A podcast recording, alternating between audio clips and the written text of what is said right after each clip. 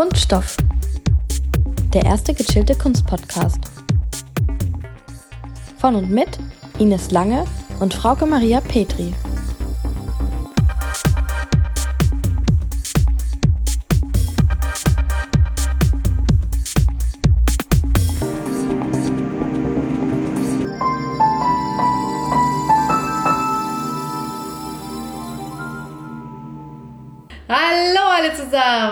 Hallo alle zusammen und herzlich willkommen zu einer neuen Ausgabe von Kunststoff. Ja, und zwar gibt es jetzt den Zweiteiler zur Biennale. Richtig, wir hatten es ja bereits angekündigt. Ein Highlight unserer Staffel soll nämlich eine bzw. jetzt zwei Folgen zur Biennale werden.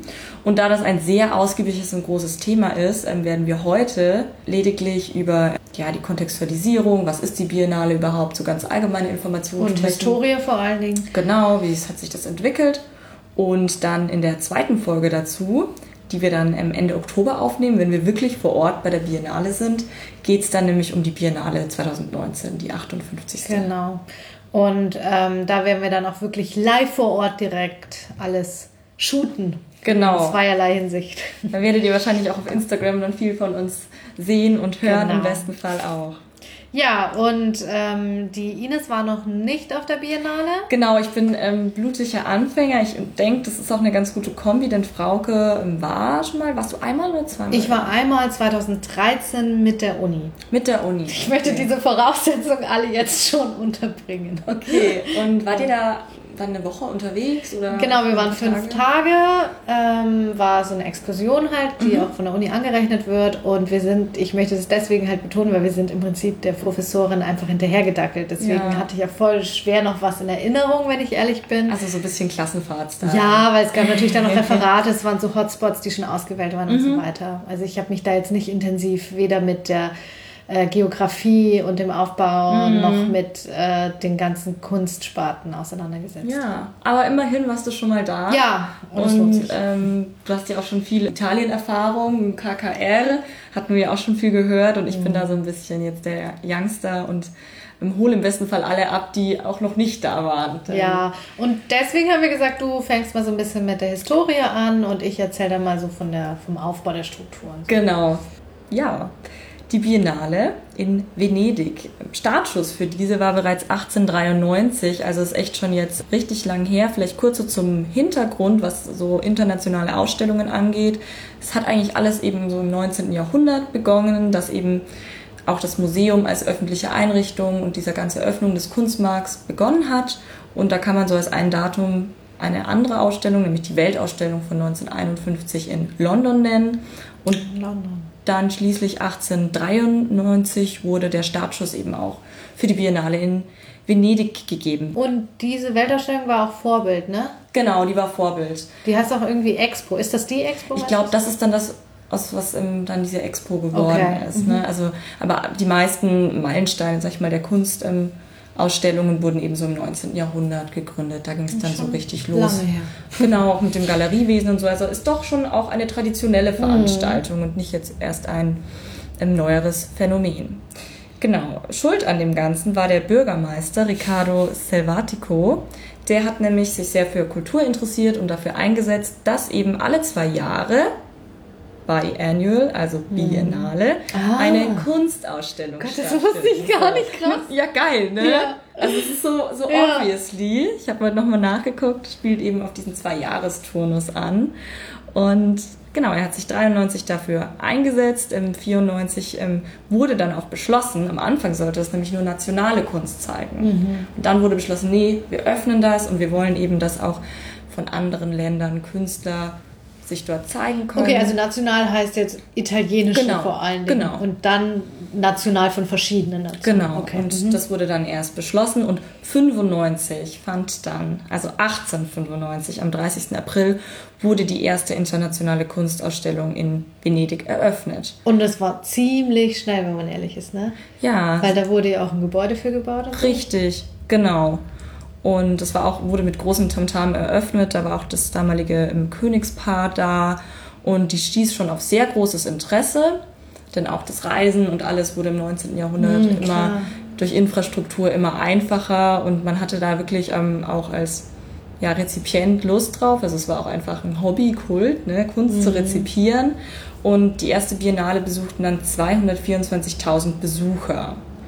Ähm, ich konnte mir zuerst nicht so ganz vorstellen, sind das viele, sind das wenige. Ich habe jetzt auch keine genauen Daten, wie lange die auch gedauert hat, aber nur im Vergleich. Ähm, die Rheinkirmes in Düsseldorf hat dieses Jahr 600.000 mhm. Besucher angelockt. Also würde ich sagen, ist schon mal ein ganz guter Start. Stieß auch allgemein positiv auf positive Kritik, aber noch Luft nach oben, sage ich mal. Aber trotzdem für das erste Mal, dass die stattgefunden ja, hat. Ja, und in der Zeit weiß ja nicht, was so Vergleichszahlen sind. Genau, ist das schon echt, ja. ähm, schon echt beachtlich. Und du hast es vorhin schon ähm, erwähnt, ähm, die Biennale findet in Venedig statt und zwar auch an ganz bestimmten Orten. Und einer ist da vor allem rauszustellen, das sind nämlich die Giardini, also die Gärten, wie ich von Frage gelernt mhm. habe, in denen nämlich immer ja diverse Pavillons dann stehen. Und ich war ja noch nicht da. Frauke, Kannst du es kurz ein bisschen erklären, wie sich das topografisch in Venedig so ein ja, bisschen aufbaut? Weil genau. es sind ja nicht nur die Giardini. Die nee, also es, das, es, fing halt eben an mit diesen Giardini. Das ist nach wie vor das traditionelle Areal, wo die Venedig Biennale stattfindet, mhm. seit 1895. Und die finden sich am östlichen Rand der Stadt Venedig. Es ist ja alles eh immer so inselstädtisch, also so direkt mhm. am Wasser. Und diese Giardini wurden schon im 19. Jahrhundert von Napoleon aufgebaut und dann eben aufgrund der großen Fläche dafür genutzt. Mhm. Und da steht auch der Hauptpavillon mit der Hauptausstellung. Der wurde mittlerweile zahlreich umgebaut und erweitert, sodass sich mittlerweile das ganze Areal auf 3500 Quadratmeter ausbreitet. Und ab 1907 wurden dann hier die sogenannten National- oder Länderpavillons erbaut. Mhm. Also so mhm. sieben oder acht haben da erstmal angefangen mit ihren Nationalpavillons. vor allem europäische Länder. Dann. Genau, mhm. vor allen Dingen die großen europäischen. Und mittlerweile sind es ganze 29 Pavillons. Mhm. Und damit 29 Länder, die vertreten sind. Und seit 1999 gibt es dann noch das Arsenale. Das ist ein bisschen nördlicher, fußläufig leicht zu erreichen von den Giardini. Das sind ehemalige Schiffwerften und deren Hallen hat man, ist man immer noch am Umbauen. Die mhm. sind aus dem 16. Jahrhundert und die werden ähm, eben auch als Ausstellungsfläche genutzt, auch vor allen Dingen für die Hauptausstellung. Einfach deswegen, weil es zwischen 1999 und 2017 so krassen Wachstum gab, immer noch gibt, weil da alleine müsst ihr euch vorstellen, sind es von 59 Ländern auf 86 gestiegen, mhm. also knapp 30 mehr. Wahnsinn. Und deswegen, ich glaube aber auch aus werbetechnischen Gründen, erstreckt sich die Ausstellung eigentlich über die ganze Stadt, mhm. wo eben Kirchen, Palazzi und andere Werkhallen noch integrieren. Und das heißt, die Kunst an sich findest du in der ganzen Stadt, aber vor allen Dingen organisiert es sich auf die Giardinis und die Arsenale. Das ist halt eh schon so krass, weil Venedig ja eh schon ohne die Biennale voller Kunst ist. Ja. Und Kannst du laut sagen. Es ist irgendwie so ein Schokokuchen mit Schokokuchen drauf. Ja. So. Wobei es natürlich jetzt der Fokus auf neue, also sie sagen explizit auf der Homepage neue zeitgenössische Kunst. Ja, genau. Also top aktuell. Ja. Darum geht's. Also ich denke, es ist ganz gut, dass man diese Topografie vielleicht so ein bisschen im Kopf hat, dass wirklich Venedig ist die Biennale mhm. zu der Zeit, wo Und das es ist. ist. Das ist eigentlich das Witzige, es ist knapp über dem Platz San Marco. Mhm. Das heißt eigentlich, man geht über den touristischen Raum hinaus. Also man geht ein bisschen nördlicher. Okay, es ist so eine Erweiterung genau. des Gebiets noch. Und genau, in diesen Giardinis gab es dann eben ab 1907 den ersten Nationalpavillon, hast du ja auch bereits erwähnt. Und der erste deutsche Pavillon, habe ich nachgeguckt, gab es dann 1909. Aber die waren, glaube ich, da relativ allein mit dem ersten National Ja, ich finde es auch witzig, dass es nicht Italien ist. Ja, es ist irgendwie ganz, ganz kurios. Ich könnte jetzt noch ewig genau sämtliche ja, historische Details ausführen. Ich habe mich ein bisschen auf die Hard Facts in Anführungszeichen bezogen, denn was anfing eigentlich mit einer reinen Kunstausstellung, also einer, einer reinen bildenden Kunstausstellung, wurde dann ziemlich schnell ab den 1930er Jahren immer mehr erweitert. Dann kamen nämlich noch andere Kunstsparten mit dazu. Seit 1930 gibt es eben auch in Venedig das Musikfestival und seit 1932 das Filmfestival. Beim Filmfestival ist ganz interessant zu beobachten, wie das bei vielen Filmfestivals eigentlich so ist, geht es da auch meistens um Preise. Und in Venedig ist das dann der Goldene Löwe, der da eben auch verliehen wird, seit 49 nämlich in der Filmbranche. Und es schwappte dann eben irgendwann auch auf die mhm. Kunst mhm. über. Da gehst du, glaube ich, später ja. noch mal kurz drauf ein. Und ähm, bei meiner Recherche bin ich auch auf was gestoßen, was ich ganz interessant fand. Anfangs konnte man nämlich auch die Kunst, die dort ausgestellt wurde, erwerben.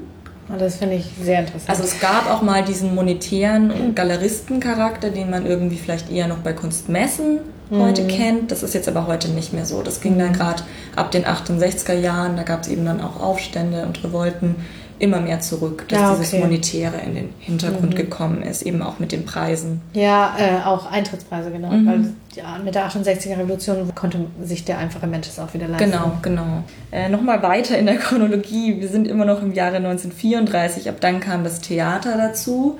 Und was vielleicht auch noch ganz interessant ist, ist, dass die Biennale während des Zweiten Weltkriegs auch unterbrochen war für zwei Biennalen, also insgesamt für sechs Jahre von 1942 bis 1948. Es ging dann gleich los und Israel war auch eine der ersten Länder, der dann 49, mm. glaube ich, gleich nach der Staatsgründung auch einen eigenen Pavillon ähm, bekommen hat, ja. Und es ging aber noch weiter. Das sind nicht die einzigen Kunstsparten, also Musik, Film und Theater, die dazu kamen. Seit den 80er Jahren gibt es nämlich eine eigene Architekturbiennale, die mhm. auch alle zwei Jahre stattfindet. Genau immer nicht in dem Turnus, in dem die Kunstbiennale genau, stattfindet. Da gibt es auch immer Preise und das ist eigentlich auch noch recht interessant, dass es da eine eigene gibt, wahrscheinlich auch aus Platzgründen. Mhm. Und seit 1999 ist auch Tanz vertreten. Mhm. Und eigentlich kann man so als Entwicklung sagen, das hat sich von einem sehr spezifischen Kunstausstellung entwickelt zu einem Festival, das mhm. auch über mehrere Monate, alle zwei Jahre ja in dieser eh schon so kulturreichen Stadt Venedig stattfindet. Und das ist schon wirklich beachtlich. Ja, ich finde auch gerade das Wort Festival sehr treffend, weil ich war erstaunt, als ich auf die Homepage war. Da bezeichnen sie sich halt als führende und angeblich beste Ausstellung weltweit für, Zeit, für neue zeitgenössische Kunst. Mhm. Aber ich finde, das ist eigentlich halt auch ein Kunstfestival. Ja. Weil es, da sind ja auch Partys und Veranstaltungen, Workshops mhm. und Events und was weiß ich. Also es ist ja mehr als nur eine Ausstellung. Ja. Und ähm, was vielleicht auch noch ganz witzig ist, ist, trotz dessen, dass sie heute sich als neue zeitgenössische Kunstausstellung bezeichnet, wurden avantgardistische Künstler tatsächlich erst auch nach dem Zweiten Weltkrieg mhm. ähm, ausgestellt. Und vorher war das schon alles sehr bürgerlich und vielleicht mhm. auch aufgrund dieses Kommerz, das man da noch angekauft hat, so auch die Ausstellungsart war sehr salonmäßig und mhm. salonfähig. Ja, ja. ja. Genau, soll ich jetzt direkt einfach mal erzählen, wie das heute so ja, aufgebaut ist? Sehr gerne. Was erwartet einen? Genau, also die Biennale an sich bezeichnet sich zunächst einmal, wie gesagt, als Ausstellung und steht als Marke für Forschung und Bewerbung neuer zeitgenössischer Kunst. Mhm. Also es heißt halt ähm, Research and Promotion. Ich hätte das jetzt mal so übersetzt. Ja, kann man lassen, denke ich. Genau. Und basiert eben auf diesen sechs Kunstsparten. Und jährlich sind im Schnitt circa 600.000 Besucher vor Ort. Mhm. Was ich verdammt wenig finde. Ja, ich habe vorhin die, ähm, die ähm, Kirmes am Rhein genannt, mit auch ihren 600.000, die irgendwie zwei Wochen stattfindet. Das hätte ich nicht gedacht. Ich weiß nicht. Kann man das auch so schwer zählen oder ist da eh der Tourismus schon so? Aber man wird wahrscheinlich nee, aber eigentlich Eintritts können die die ja. Äh, Tickets erzählen. Ja. Und ich hätte mindestens gedacht, dass das ein Millionenbereich ist. Hätte ich auch gedacht. Ich finde es auch recht krass. Aber man merkt dann vielleicht halt, also wie, dass die Kunst und Kultur doch nicht so mhm. Anziehungspunkt ist wie so aber trotzdem ist es einfach nur die Rheingegend. Und Venedig Biennale ist einfach mhm, weltberühmt. Eben, ist ja. trotzdem krass. Das ist echt ein bisschen verrückt. Das habe ich ja. auch nicht ganz nachvollziehen können. Und der jetzige Präsident ist Paolo Baratta und zwar schon seit 2008 und der war auch schon mal ähm, Präsident, nämlich von 1998 bis 2001. Mhm. Und eben Italiener.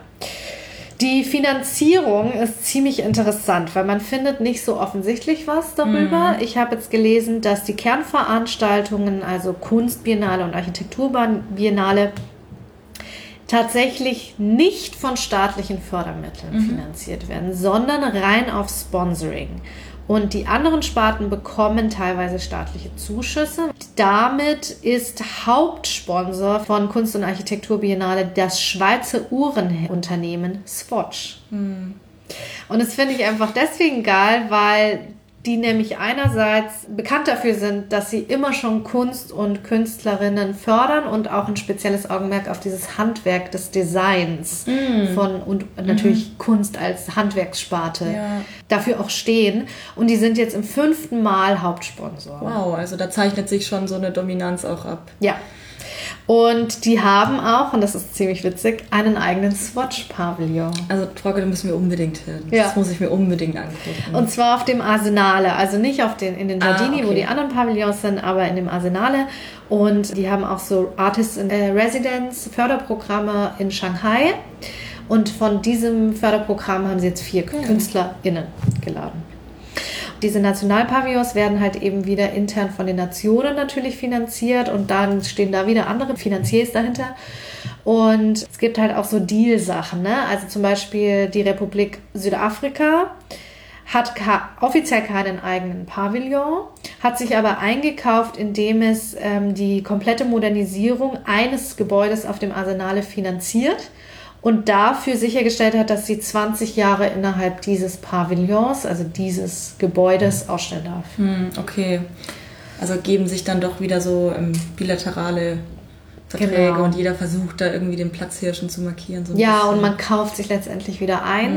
Mm. Und es wird halt auch stark kritisiert, dass es quasi letztendlich halt ähm, ein nationaler Egoismus da auch geprägt ja. ist. Und klar, das ist auch, ähm, was natürlich Nationalsozialismus und auch Faschismus damals total genutzt haben, diese Pavillons als mm. nationale Kunstpräsentationsfläche propagandistisch ähm, ja. kann das natürlich instrumentalisiert in werden. Der, ja, in der Phase wurde es auch definitiv ja. so instrumentalisiert. So, und die Geschichte der ganzen Biennale wird dokumentiert und archiviert von einer speziellen Institution, die eigentlich letztendlich auch hinter der Biennale steht, und das ist The Historical Archives of Contemporary Arts, ASAC abgekürzt. Und die Ausstellung basiert auf drei Säulen. Und zwar basiert sie auf einmal der Ausstellung der nationalen Pavillons. Hier basiert jede individuelle Raumgestaltung eines jeden Pavillons auf einem von der jeweiligen Nation auserkorenen Kurator oder Kuratorin. Das heißt, hier haben wir eigene Projekte und dann gibt es einen Kurator für die komplette Biennale, der einmal für die Hauptausstellung zuständig ist, aber von dem auch alle Events, also alle anderen Ausstellungen, Workshops und was weiß ich, abgesegnet werden müssen. Mhm. Und das hat vor allen Dingen den Grund, dass es jedes Jahr auch ein Motto gibt und unter diesem Aspekt wird es quasi von einer Hand abgesegnet und in einen Themenkomplex eingebettet. Ja, ist schon eine extreme ähm, Dominanz, die man dadurch auch hat. Und ne? Verantwortung. Ja, absolut. Also es ist ja mega krass eigentlich. Ja. Auch wenn da irgendwie was nicht passt, das war ja bei der Dokumenta jetzt auch so, dann wird halt der Kurator dafür verantwortlich ja. gemacht. Klar, du stehst dann mit deinem Namen. Ne? Mhm. Das ist vielleicht auch so das Meisterstück eines jeden Kurators. Mhm. Oder Kuratorin, ja. Ja, genau. So, und dann gibt es noch den Preis. Das ist eben den, den du schon erwähnt hast, den Goldenen Löwen. Gibt es in zweifacher Ausführung, nämlich einmal für den besten Künstler oder die beste Künstlerin. Und dann wird er noch vergeben für den besten nationalen Beitrag. Und dieses Jahr ist die Leitung der Jury von einer Deutschen angeführt, nämlich der Direktorin des Berliner Martin Gropius Baus. Ah, das wusste ich gar nicht. Die Stefanie Rosenthal. Und dieses Jahr hat den Goldenen Löwen bekommen der litauische Pavillon mhm. für den Nationalbeitrag und der US-amerikanische Multimedia-Künstler Arthur Jaffa hat den Preis für den besten Künstler bekommen. Ja, werden wir auf jeden Fall hingehen, würde ja, ich sagen. Auf jeden Fall. Das sind auf, äh, einfach Must-Sees. Must genau. Und dann gibt es aber lustigerweise noch den Silbernen Löwen für den vielversprechendsten jungen Künstler. So oder den Newcomer-Preis wahrscheinlich. Genau, und das ist dieses Jahr ähm, Haris Epanimonda, eine ähm, Künstlerin aus Zypern. Mhm. Und dann gibt es noch ich weiß nicht, ob der jetzt erstmals ausgerufen wurde, aber es gab auf jeden Fall den Goldenen Löwen fürs Lebenswerk.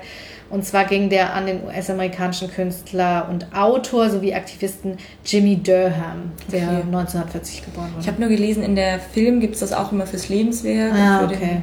Besten. Also vielleicht gibt es das auch schon länger, ja. kann ich mir gut vorstellen. Ist ja auch, wenn man so Preisverleihungen anschaut, so ein klassischer ähm, Preis, Lebenswerk ja. beim Oscar oder sonst was gibt es ja. ja auch. Genau. Jo, Deutschen Pavillon ist dieses Jahr die Happemann, ne? Mhm. Genau, die mit dem Stein auf dem Kopf. Mit dem Stein auf dem Kopf. Ja, mehr weiß ich noch nicht und mehr werden wir wahrscheinlich dann noch berichten. Genau, sehr gespannt. Aber die muss sehr anonym bleiben unter dem Stein. Ja. Bevor die Türen für jedermann oder jede Frau ähm, aufgemacht werden, gibt es natürlich die Preview-Woche. Mhm. Da ist jeder und jede, der Na Rang und Namen hat. Und ähm, da ein bisschen Schaulaufen. Es ist absolutes Schaulaufen. Ja. Also ich habe das ja ein bisschen auch mitbekommen von der Berichterstattung der Monopol. Das ist einfach, da geht es um Networking, mhm. Partys, Champagner, Name-Dropping, alles was geht. Und es gibt auch ziemlich witzige Artikel, einmal von Oliver Körner von Gustorf ähm, in der Monopol namens Tod in Venedig, falls ihr den mal nachschauen wollt. Der ist einfach göttlich, weil er einfach spricht von einer verlorenen Dekadenz mhm. und Visitentausch auf der Terrasse bei abendlichen Champagner ganz gängig ist. Und ähm, das Witzigste wäre wohl, am Check-in vom Flughafen beginnt der Check-up. Mm, weil, das glaube ich, das glaube ich sofort. Und dann startet das Namensinferno, wie er es nennt, weil jeder dann plötzlich Vornamen einfach nennt, weil das natürlich so Kollegialität mm. und äh, Nähe ähm, hervorruft, suggeriert, suggeriert. Ja, ja. Und dann letztendlich weiß aber keiner mehr, ob das eine weltberühmte Person ist, ein Kind oder ein Hund. Ja. Und es gibt halt auch tausend, die so mit Vornamen heißen. Kannst du die nicht mehr auseinanderhalten. Und jeder nickt natürlich, weil sich keiner die Größe geben will, dass er jetzt nicht weiß, wer das nicht. ist. Ja. Und er sagt, es wäre halt ein göttliches Schauspiel, was ähm, auch teilweise krankhaft ist. Und dann habe ich noch ähm, eine bisschen andere Perspektive von Daniel Völzke, auch von der Monopol gelesen, die ist einfach auch geil. Die fünf Dinge, die man auf der Biennale auf jeden Fall dabei haben müsste, das wären einmal Masken. Da macht er sich halt einmal so ein bisschen witzig drüber, dass natürlich jeder auch überall an jeder Ecke Masken kaufen kann mhm. und es so ein Tourismusding ist, aber dass halt eben auch die Happemann mit ihrem Stein auf dem Kopf halt dieses Jahr den mhm. Trend settet nochmal und ähm, die Powerbank, weil natürlich das Labyrinth Venedigs viel von Google Maps an Energie zieht und einfach Plastiktüten, weil die seit ähm, letztem Jahr auf der Biennale halt auch verboten sind und es hat aber jeder dann schon so eine Werbestofftasche und das ist ja mhm. sowieso ganz cool in der ja. Kunst- und Kulturszene. Also super nett geschrieben und ich glaube, da ist auch ziemlich viel Wahres dran. Ja, cool. Werden wir dann evaluieren, was da so, ja. was da so passt. Das ist halt auch voll der Laufsteg, was Mode auch angeht. Also sind auch die freakigsten Outfits. glaube ich. Ja. ja. mega spannend. Ich freue mich schon. Hast du schon sowas, wo du sagst, da würde ich gern unbedingt hin, jetzt abgesehen von diesen Highlights, die wir schon genannt haben? Ja, ich weiß nicht von wem das ist, aber es gibt auf jeden Fall einen Roboter, der ähm, hm. selbst äh, Kunst macht. Also das ist eigentlich, da ist dann so ambivalent zwischen ist der Roboter der Künstler, die Künstlerin oder ist es der Mensch, der den Roboter mhm. halt programmiert hat? Ja. Und das ist eine ganze Rauminstallation. Also ja, der ist riesengroß und malt die Wand an. Mhm. Da bin ich gespannt. Ja, cool. Ja, ich habe nur so ein bisschen was gelesen und es soll ja auch gerade in dieser Hauptausstellung ganz viel Malerei geben, mhm. was ich irgendwie ganz interessant finde. Ich hätte jetzt das nicht so erwartet und das soll dieses Jahr auch mal wieder seit längerem einfach viel Malerei sein, also Aha. viel klassische Kunst. Da bin ich sehr gespannt, wie ich das so finden werde. Ja, ich finde es auch bezeichnend, dass dann die Auszeichnungen der Löwe dieses Jahr vor allen Dingen an Multimedialkünstler und mhm. Performance gegangen ist. Ja. Ein bisschen so ein Gegenpol dann, ja. politischer. Genau, ein Wort, über das wir auch immer wieder gestolpert sind, was wir jetzt nicht so mit eingebracht haben, aber das können wir vielleicht das nächste Mal mit aufnehmen, ist weil du gerade gesagt hast, politisch, wie mhm. politisch ist das jetzt eigentlich alles, was da passiert, weil ja doch immer wieder zum Beispiel auch Künstler wie Ai Weiwei dort Werke zeigen, die ja schon eine gewisse politische Meinung einfach spiegeln. Und ja, und auch mit den Nationalpavillons. Ne? Also warum mhm. ist jetzt Weiwei als chinesischer Künstler in, in einem deutschen, Pavillon? Pavillon? Ja. Und auch die Finanzierung und überhaupt. Ja, also das, das finde ich ganz spannend. spannend. Ich würde es jetzt fast so, auch wie du von diesem Schaulaufen so ein bisschen erzählt hast, das ist fast so ein Mythos irgendwie, der sich jetzt mhm. schon darum rankt, obwohl ich noch nicht da war und ich bin einfach super gespannt, wie das wird und ja, ich, ich freue mich auf jeden Fall schon und ja, es wird sicher sehr interessant, was auch zu dem Motto der Biennale passt. Dieses Jahr May you live in interesting times. Ja, also das ist jetzt die 58. Edition der Biennale. Und die hat am 11.05. gestartet und läuft auch nur noch bis zum 24.11. Deswegen bin ich mal gespannt, wie viel Schaulauf wir noch sehen. Ja. Äh, weil wir doch relativ knapp vor Ende sind. Ja, wir machen den Schlussbericht, das Schlusslicht. Genau, die Review. Genau. Ich bin echt gespannt. Ich auch. Es wird auf jeden Fall sehr intensive Kunsttage und viel Input und ich freue mich auch mega drauf und auch ein bisschen auf Aperol Spritz. Ja, ich freue mich auch. Das wird gut. Deswegen viel Spaß mit der Kunst. Viel Spaß mit der Kunst. Und bis bald. Bis dann. Tschüss. Ciao. Kunststoff. Sponsored by nobody. Cause nobody's perfect.